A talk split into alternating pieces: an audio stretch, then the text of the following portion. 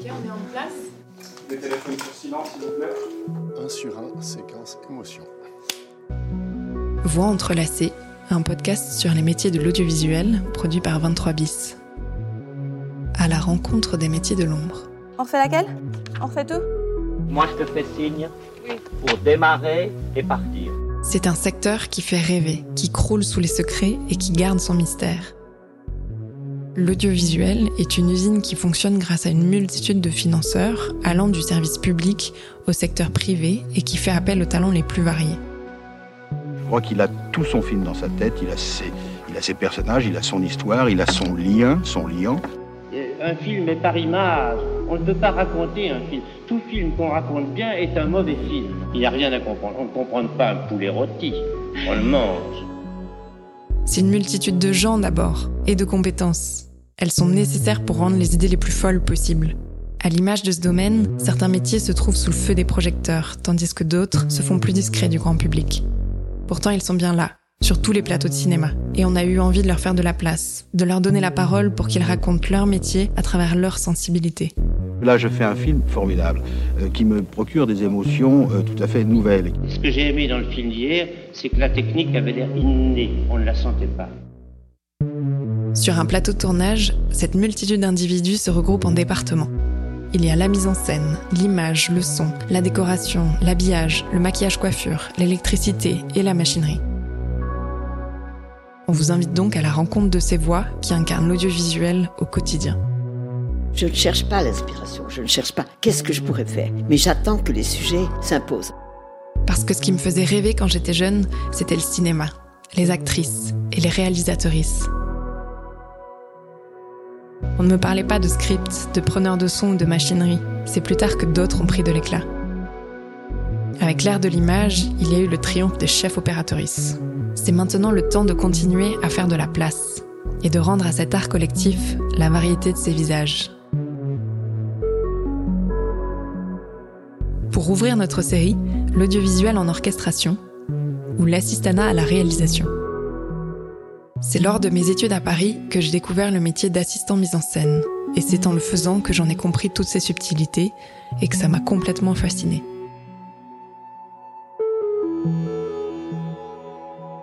Caroline, je l'ai rencontrée après quelques années sur le terrain et je la secondais dès que je pouvais sur des tournages. Moi, je m'appelle Caroline, je suis assistante mise en scène euh, dans le cinéma depuis 7 ans euh, en France, puis un petit peu en Suisse quand ça arrive. Mireille, je l'ai rencontrée plus tard et j'ai beaucoup de respect pour sa manière de travailler et sa façon d'être au monde.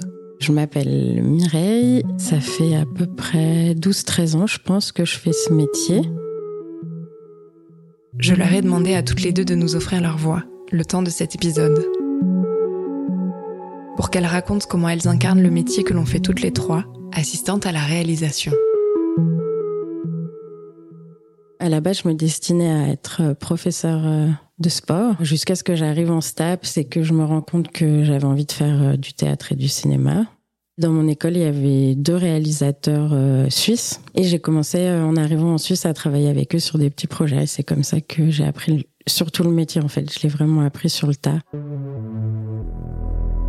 Je pense que j'étais pas vraiment prédisposée au cinéma de base et que euh, j'ai un peu découvert le cinéma par hasard en allant au Chili étudier. Et là-bas, euh, j'ai eu un peu un coup de cœur sur euh, sur cet art qui, pour moi, jusqu'à présent, n'était pas vraiment un art. Enfin, j'avais pas conscientisé que le cinéma était un art. Quand je suis revenue du Chili, je me suis dit, ben pourquoi pas l'envisager comme métier potentiel. Mais je savais même pas que le métier d'assistant réa existait. J'ai commencé à me renseigner, je me suis rendu compte qu'il existait des stages en, en boîte de production de films. Et donc j'ai commencé comme ça. Et donc là, je suis rentrée euh, dans une boîte de production qui s'appelle Les Films du Bélier à Paris. Et c'est comme ça que j'ai débuté. J'ai découvert le, le monde du cinéma d'abord. Et très vite, je me suis rendu compte que derrière un bureau, je fantasmais un peu euh, ce qui se passait sur les plateaux. Dès qu'il y avait des techniciens de tournage, euh, des réalisateurs qui arrivaient, j'étais un peu fascinée. Puis j'en avais marre, je pétais des câbles à être assise dans un bureau euh, H24.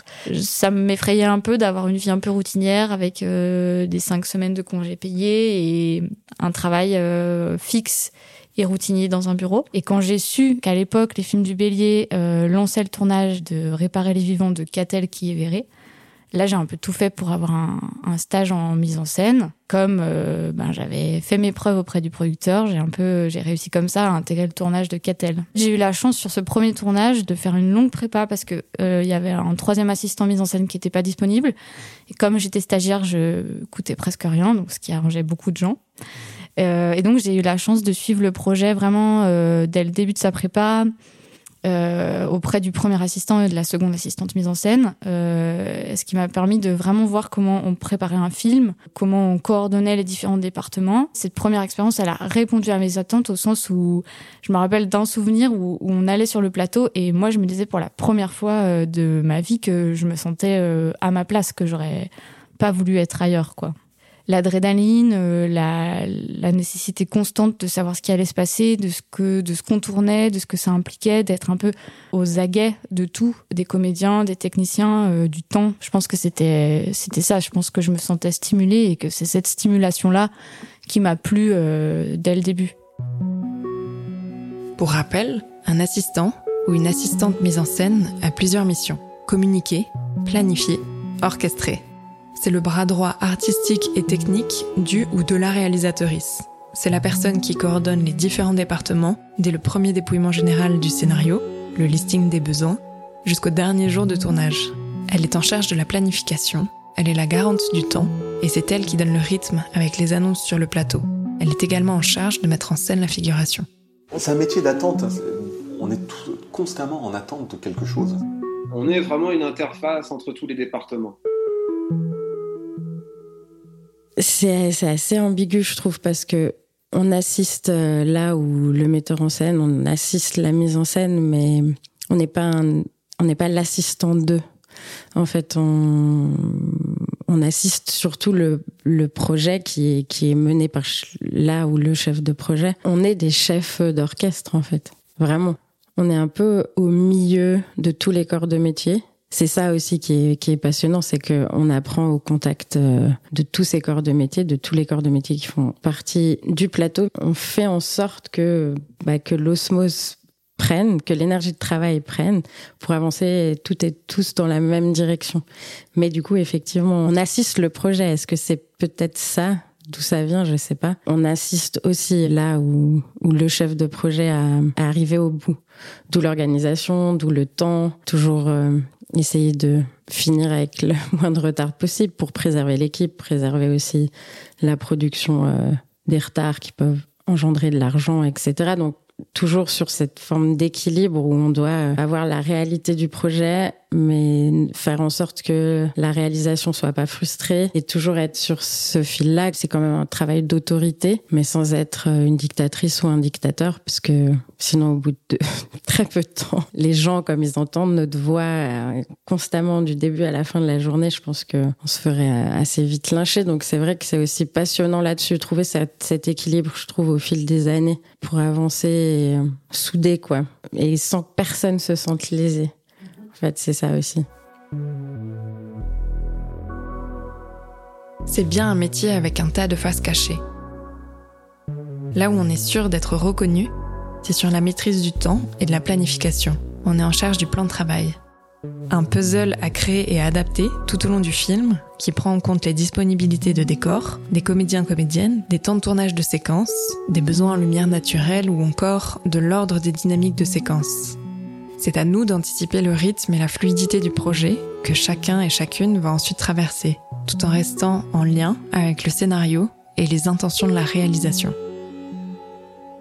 Et ensuite vient la transmission d'informations. On est l'entonnoir des besoins du projet et on va ainsi redispatcher l'information aux concernés seulement sur ce qui les intéresse pour ne pas les surcharger. Être à cet endroit du croisement de l'information et des gens impliqués sur le projet, c'est donc les fondations de notre métier. C'est être au cœur de la médiation des échanges. C'est vrai que c'est un métier qui est assez peu connu, assez peu reconnu même. Peut-être comme beaucoup d'assistants réa à la base même j'avais envie de réaliser. Donc je me suis dit ben qu'est-ce qui s'approche le plus de, du métier de réalisateur, qu'est-ce qui me permettrait d'observer, de, voir comment ça fonctionne? C'est ce métier-là d'assistant réa. Mon métier, ça commence à la lecture d'un scénario, c'est comprendre une histoire, être touché par cette histoire et surtout essayer de comprendre quel est l'univers qui va avec cette histoire et donc forcément essayer de comprendre qui est le réalisateur ou la réalisatrice pour qui on travaille. Et donc c'est prendre ce scénario et faire en sorte de relever un peu tous les enjeux tous les défis, tous les personnages qui l'impliquent, tous les questionnements qui vont se poser pour que les choses deviennent concrètes. Et donc c'est partir de là pour ensuite organiser une coordination d'équipe, faire en sorte que à la date prévue de début de tournage tout soit prêt. Et c'est euh, du coup penser euh, le tournage en tant que tel de la meilleure façon possible envisager des jours qui soient cohérents, des nuits qui soient cohérentes, des horaires qui soient compatibles avec les conventions collectives et avec la, la légalité, et puis avec tout simplement aussi les capacités de travail euh, des gens qui vont faire partie de l'équipe. Mais c'est vrai que c'est un métier qui est assez peu connu, mais parce que je pense qu'il est, c'est un métier de l'ombre qui fait que on est toujours à travailler auprès de du réalisateur, mais mais au service de ce réalisateur-là. Et une fois que le, tournage est fini, de toute façon, notre métier s'arrête, notre rôle s'arrête aussi, et donc euh, très vite d'autres métiers arrivent et prennent euh, le relais. Je pense que c'est un métier qui, dont la part artistique n'est pas vraiment euh, reconnue en tant que telle, puisqu'on est vraiment plus associé à une part euh, logistique qu'artistique. Avant tout, être assistant ou assistant de mise en scène, c'est être au service du projet et y croire corps et âme. Ça passe par être à l'écoute du ou de la réalisatrice, puis de faire le lien avec la production et tous les membres de l'équipe. Traduire l'imaginaire dans une réalité. Comment alors incarner ce métier? Tout savoir, je dirais. Vraiment. Euh, avoir le plus de clés en main, avoir le plus d'informations, mais que ce soit euh, combien de temps pour un travelling, à euh, quelle scène, enfin tous les besoins qu'une qu'une scène nécessite. Plus on sait de choses, plus on est efficace en fait. On est sur un plateau, euh, on est très concentré sur ce qui se passe, il le faut, on est auprès euh, des réalisateurs, on sent une ambiance, on sent les choses, on regarde la montre parce qu'on se dit ben est-ce que ça va passer dans les temps que j'ai estimé ou pas? Et puis surtout du coup, on est sur ce plateau mais aussi attentif à tout ce qui se passe en permanence. Donc le chef électro qui n'a pas fini de mettre son pied, euh, la maquilleuse qui arrive avec sa trousse et, on se dit ben s'il y a un raccord avant de tourner, il faut le il faut le faire. L'ingé son qui euh, est en train de régler des choses et qui on le voit n'est pas encore prête. Donc il y a, y a ça, il y a le plateau en tant que tel. Et il y a aussi, ben, en fait, tout ce qui se passe euh, sur le deuxième cercle et sur le troisième cercle du plateau, donc c'est-à-dire soit euh, derrière la porte ou euh, à l'étage du dessous, soit encore plus loin, donc vers la régie, dehors, tout ce qu'on ne voit pas mais qui se passe et qui permettent de préparer la suite. souvent et ça on en a écho grâce à nos assistants au second assistant et au troisième assistant en général Après, tout se passe par une méthodologie qu'on a toutes et tous. C'est rentrer dans la tête aussi des gens. C'est contrer toutes ces frustrations et ça passe par, par du coup, euh, la, là où le réel, de pouvoir euh, le comprendre, la comprendre, savoir où il veut aller. Et plus on sait où il veut aller, plus on sait si c'est réalisable ou pas, parce qu'il y a aussi l'aspect réalisable. Plus on va euh, tout mettre en ordre pour que ça, se- ça se réalise, plus ça va être facile. Le plan de travail, c'est la réalité euh, du scénario et de ce qu'on va devoir, euh, ce qu'on va devoir faire, comment on va devoir le faire. Mais du coup, on doit aller chercher euh, toutes les informations, les informations lumière près du chef-op, quelle heure on peut tourner cette séquence-là, les informations euh, au maquillage, combien de temps pour ça, s'il y a des effets spéciaux, euh, tout ce qui est de l'ordre de la déco. On est de plus en plus préparé.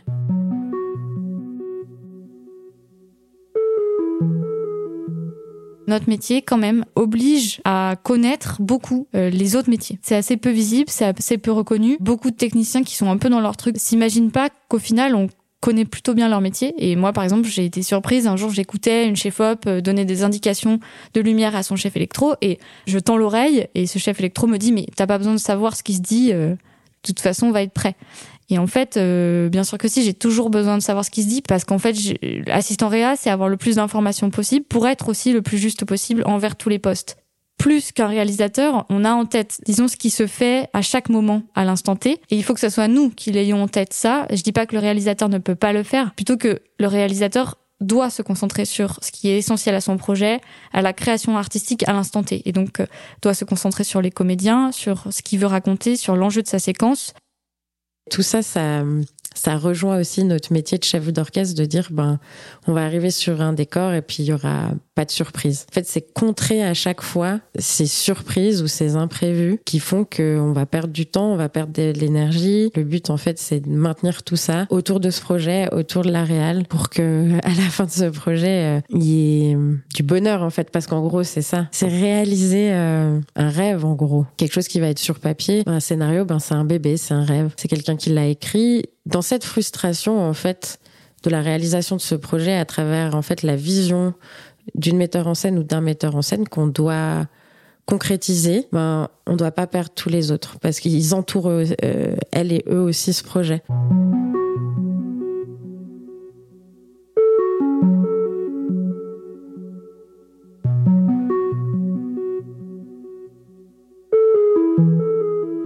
souvent, euh, ce qui se passe dans la tête des gens, c'est que quand ils voient le mot d'assistant, euh, ils se disent euh, avec mépris qu'on est, je sais pas, des sortes de, sous-fifres. Et, quand bien même, il n'y a pas de mal à être sous-fifre, mais il y a, y a quelque chose de l'ordre de... Je trouve que ce mot d'assistant implique de base une dévalorisation de ce qu'on fait. Et je trouve que limite, il faudrait sortir de, de, de ce terme d'assistant pour lui créer quelque chose d'autre. Parce que c'est vrai que tous les postes, euh, les chefs de poste à haute responsabilité sur un plateau ont euh, un titre spécifique, chef op, euh, chef costumière. Euh, souvent, il y a le mot chef, chef déco. Et par contre, ben je sais pas, le chef de l'organisation, le chef du conseil au réalisateur, tout ça, ça n'existe pas. Et donc, on est assistant réa, assistant mise en scène, et ça reste un peu un peu vague et assez difficile à imaginer pour beaucoup, je pense. C'est vrai que notre poste d'assistant réa est vraiment un, un, une sorte de tampon entre production et réalisation et c'est là où parfois c'est dur. Je pense que c'est là où on tire aussi beaucoup de difficultés de notre métier parfois. C'est qu'à la fois on a notre euh, appellation officielle c'est assistant réa et en même temps on est aussi beaucoup en lien avec la production parce qu'on est aussi le garant du temps et le temps dans le cinéma, c'est de l'argent. Et donc c'est toujours un peu délicat parce que c'est vrai que confronter un réalisateur à des logiques de temps, c'est violent. C'est-à-dire que prendre une séquence qu'il a pensée euh, avec beaucoup d'émotion et lui dire ben voilà, ça c'est une séquence, il faut quatre heures, euh, c'est beaucoup.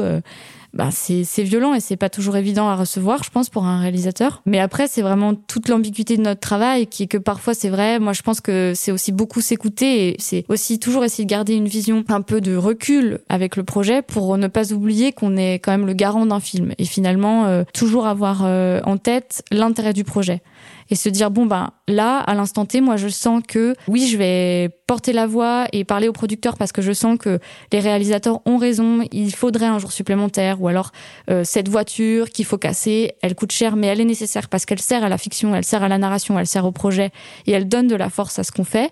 Et puis parfois c'est aussi se dire bon bah là bon euh, c'est vrai que la production euh, au vu du budget qu'on a peut-être qu'on peut essayer de trouver des solutions qui ne fassent pas défaut au film mais en même temps aillent un peu euh, soulager euh, le budget. Et donc, c'est aussi beaucoup travailler, nous, sur euh, notre travail aussi d'assistant réa, c'est faire aussi beaucoup de pédagogie auprès des réalisateurs et de la production pour trouver la meilleure entente possible. Si je prends un exemple, une anecdote, qui que par exemple, moi, sur un film, les réalisateurs voulaient absolument trouver un saule pleureur en Corse. Malheureusement, dans le sud de la Corse, ça n'existe pas. Et donc on a mis euh, trois mois à chercher un sol pleureur et les réalisateurs, ils ont raison, tenaient tête et euh, refusaient d'abdiquer. Ils voulaient ce sol pleureur, donc lançaient toujours et, toujours et encore des repérages. Et puis un jour, moi, j'avais vu depuis longtemps un arbre qui était très beau, qui était un je sais même pas ce que c'est, mais un, être, je crois, au milieu d'un champ. Et je le trouvais très très beau. Et j'avais gardé ça dans ma tête et j'attendais. Et à un moment donné, je leur ai dit, bon, écoutez, il n'y a pas de sol pleureur en Corse, mais il y a un champ avec cet arbre magnifique. Qu'en pensez-vous? Et au final, c'est une séquence qui a été gardée du film et l'arbre en question est très beau. Et je pense que c'est des ajustements de ce type-là qu'on est aussi à même de faire. Et comme nous, on fait pas partie de la production, c'est aussi beaucoup plus euh, recevable pour des réalisateurs souvent.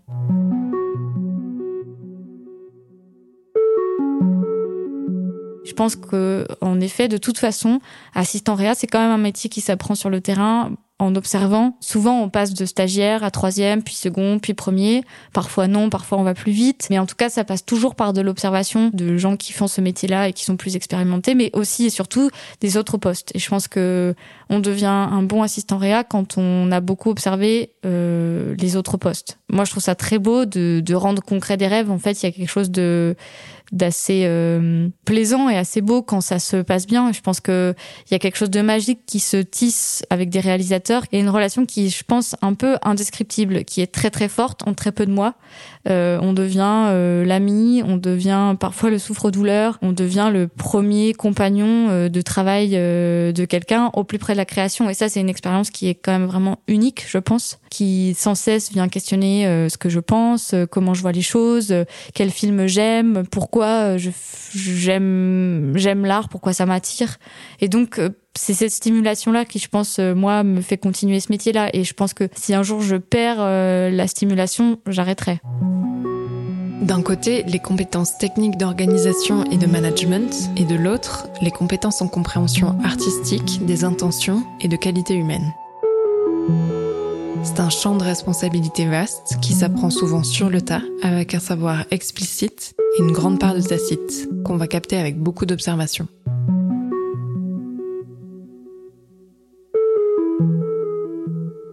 Je crois que pour bien faire ce métier, il faut avant tout avoir une capacité d'écoute et une disponibilité à un projet. Euh, et que ça, ça se préserve en prenant soin de soi. Et, euh, et oui, que je pense qu'un assistant réa, c'est quelqu'un qui est capable de... C'est pas s'oublier, mais c'est juste euh, être très très ancré pour être un peu le pilier du réalisateur ou de la réalisatrice pendant le temps de, du tournage. Et ça, ça demande d'être euh, très solide sur ses appuis. Ça, ça arrive quelquefois quand vous faites confiance à un metteur en scène qui puis vous trahit. Et ça, ça peut arriver, c'est comme un amour. Le cinéma, les, les films sont toujours des actes d'amour.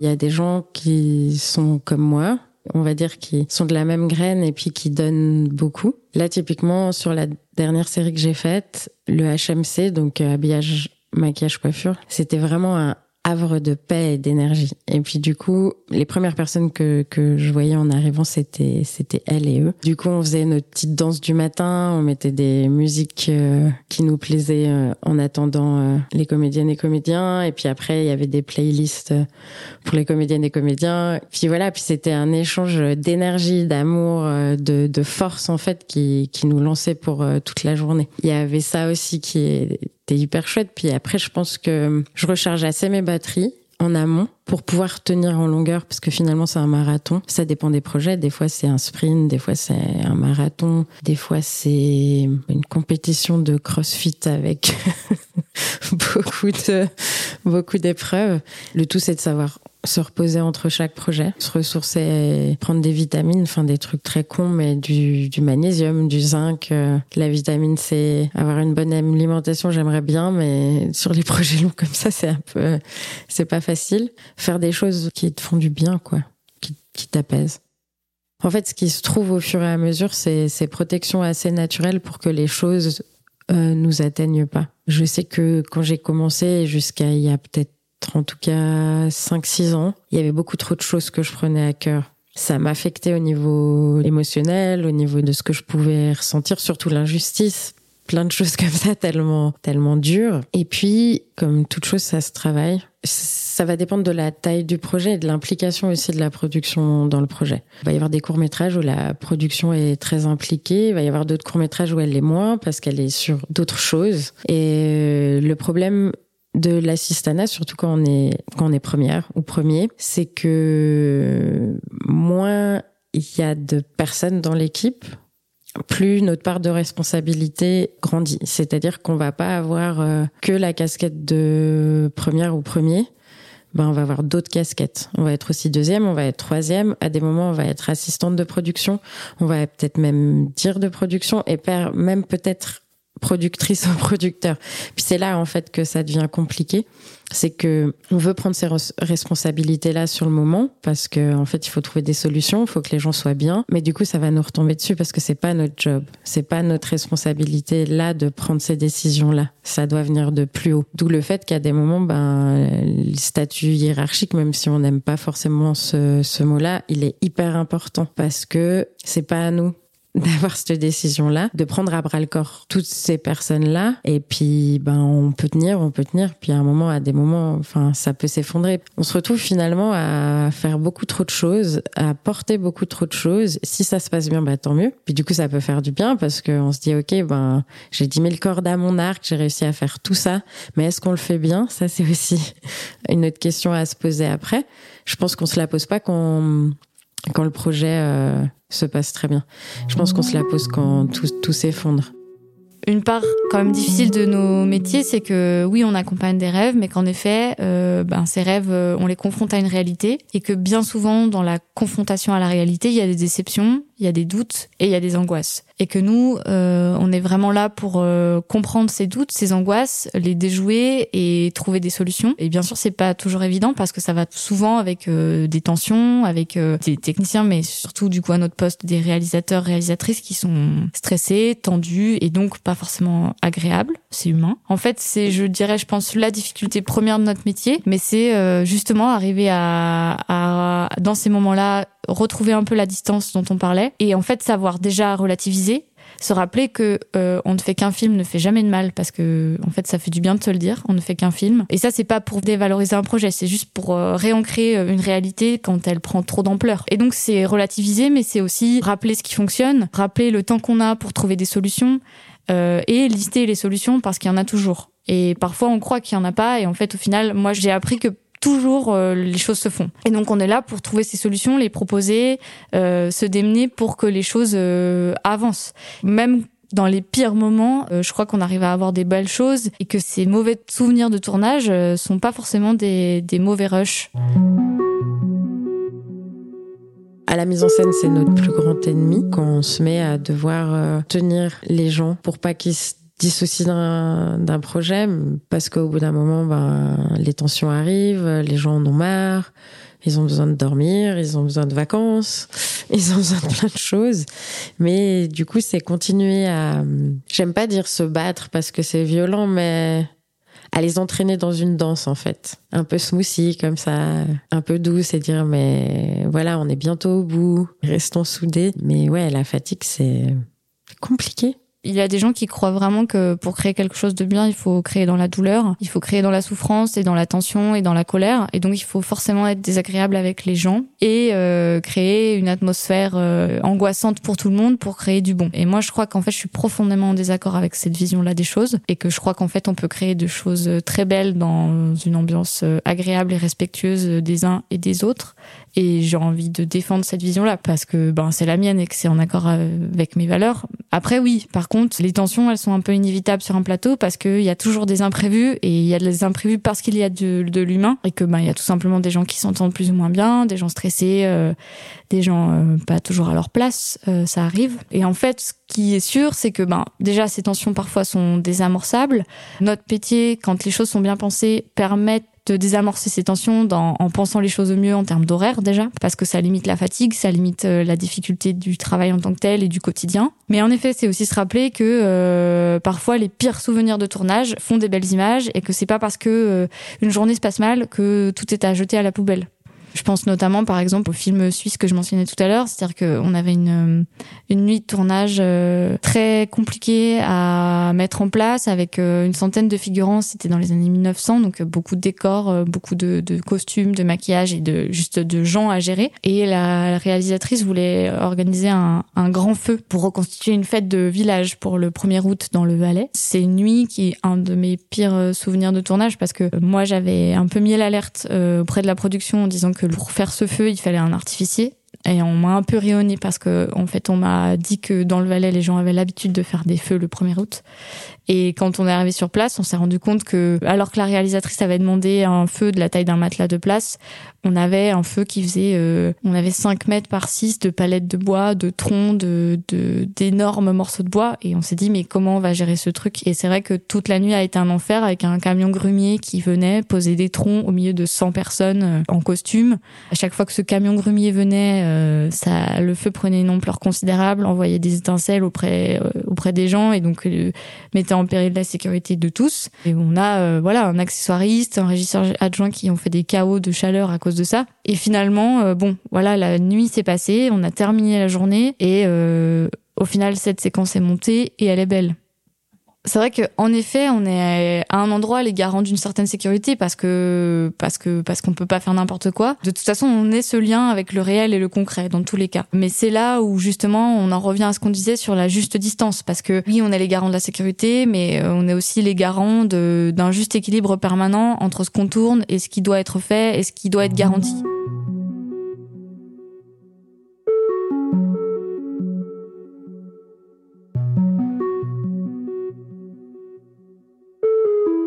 Jour, on m'avait dit euh, les gens qui veulent, qui sont assistants réa, c'est des gens qui ont soif de pouvoir. Et moi, ça m'avait vachement questionné parce que je m'étais dit ah bon, est-ce que j'ai soif de pouvoir? Est-ce que je fais ça pour avoir le pouvoir? Et c'est vrai que euh, on a une des figures de pouvoir sur le plateau parce que euh, on dit un peu aux autres euh, quoi faire, quand. on a une sorte de leadership en effet.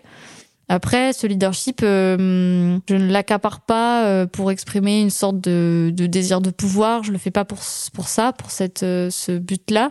Par contre, en effet, je l'agence, mais je pense complètement inconsciemment.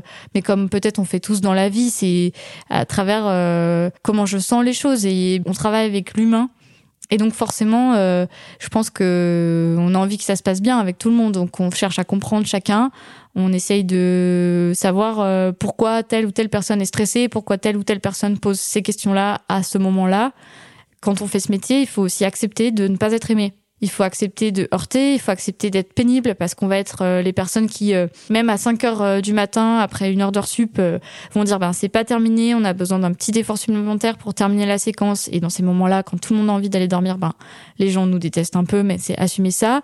C'est aussi rappeler à chacun parfois les règles du respect, du plateau et la place nécessaire à tous. et donc c'est oser, oui, être un peu professeur parfois peut-être rappeler à l'ordre, euh, faire des mails qui sont pas forcément agréables euh, pour rappeler aux gens de, faire le travail euh, quand c'est nécessaire, être la personne un peu relou qui, relance en permanence et qui demande où en sont les choses, qui demande des comptes beaucoup. Et donc c'est ça aussi assistant réa. C'est pas qu'avoir un pouvoir pour kiffer, c'est aussi accepter d'avoir une vraie part de nécessaire ordre à poser. Être garant ou garante de ce temps-là, de la concrétisation de l'imaginaire dans le réel, c'est notre mission. Par l'organisation de cette micro-société que le tournage entraîne, ses codes, ses règles, son langage et ses protagonistes, on donne le ton. Chacun et chacune a sa partie à jouer, tous autant artistes techniciens que techniciens artistes. À nous la responsabilité de les orchestrer jusqu'à la seconde qui précède l'action et à nouveau dès que le moteur est coupé. On prépare chaque moment pour que la magie s'épanouisse quand la caméra tourne. Il y a eu un moment euh, dans l'un des projets où on travaillait d'une scène euh, hyper fort euh, émotionnellement avec une seule comédienne. Elle était allée chercher des choses en elle hyper euh, profond pour amener son personnage où il devait aller pour cette séquence-là. Et puis chacun, enfin il y en a qui sont derrière le gros combo, d'autres sur des petites combos, d'autres avec avec le premier assistant cam et tout. Puis moi justement j'étais derrière le premier premier assistant cam qui faisait le point. Et puis là d'un coup j'ai pas pu m'empêcher, j'ai les larmes qui sont montées. Puis je la regardais, puis j'étais dedans. En fait, j'étais plus en train de travailler, j'étais juste spectatrice et j'étais loin. Très, très, très, très loin. Et là, il y a les larmes qui coulent et puis je sens ce truc là dans ma poitrine qui...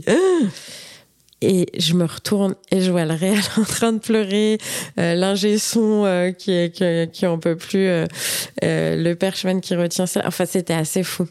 Et en fait, ça, c'était un moment de grâce assez dingue. C'est que l'espace d'un instant, on est dans cette bulle, on se sent seul, on se dit non, mais je vais pas craquer, c'est bon. Je... Puis là, on se retourne, puis en fait, on est tous dans cette même bulle, en train de vivre exactement la même chose. Et c'était incroyable.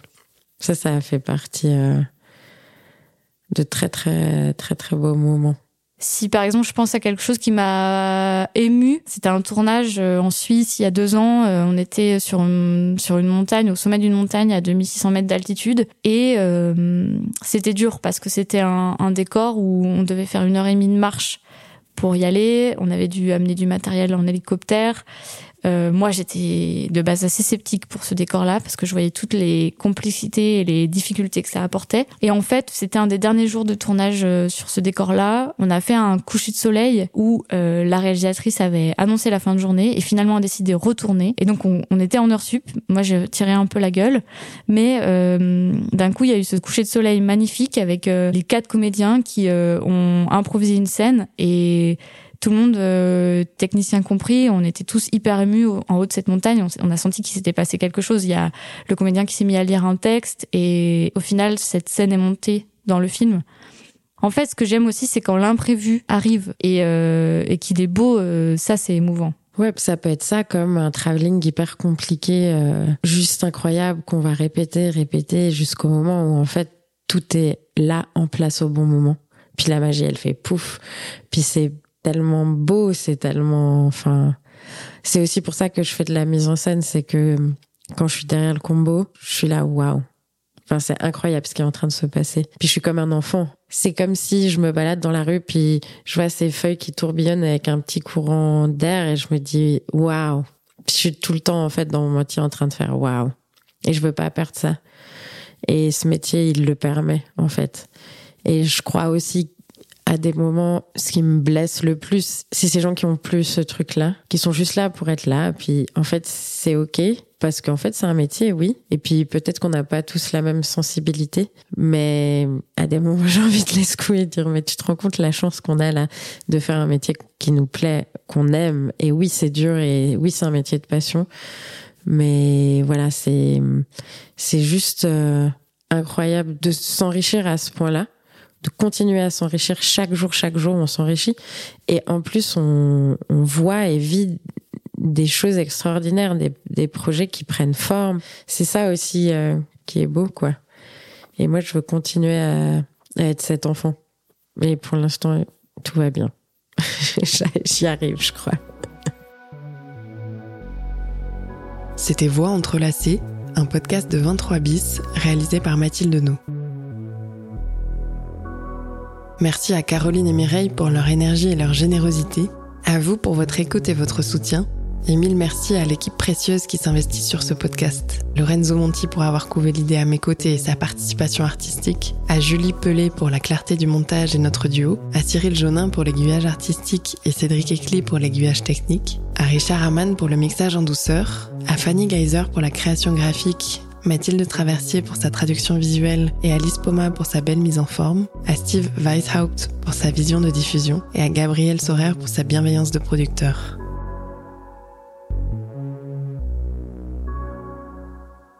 Prochain épisode, set designer ou travailler à la déco. Club de fin, and slate.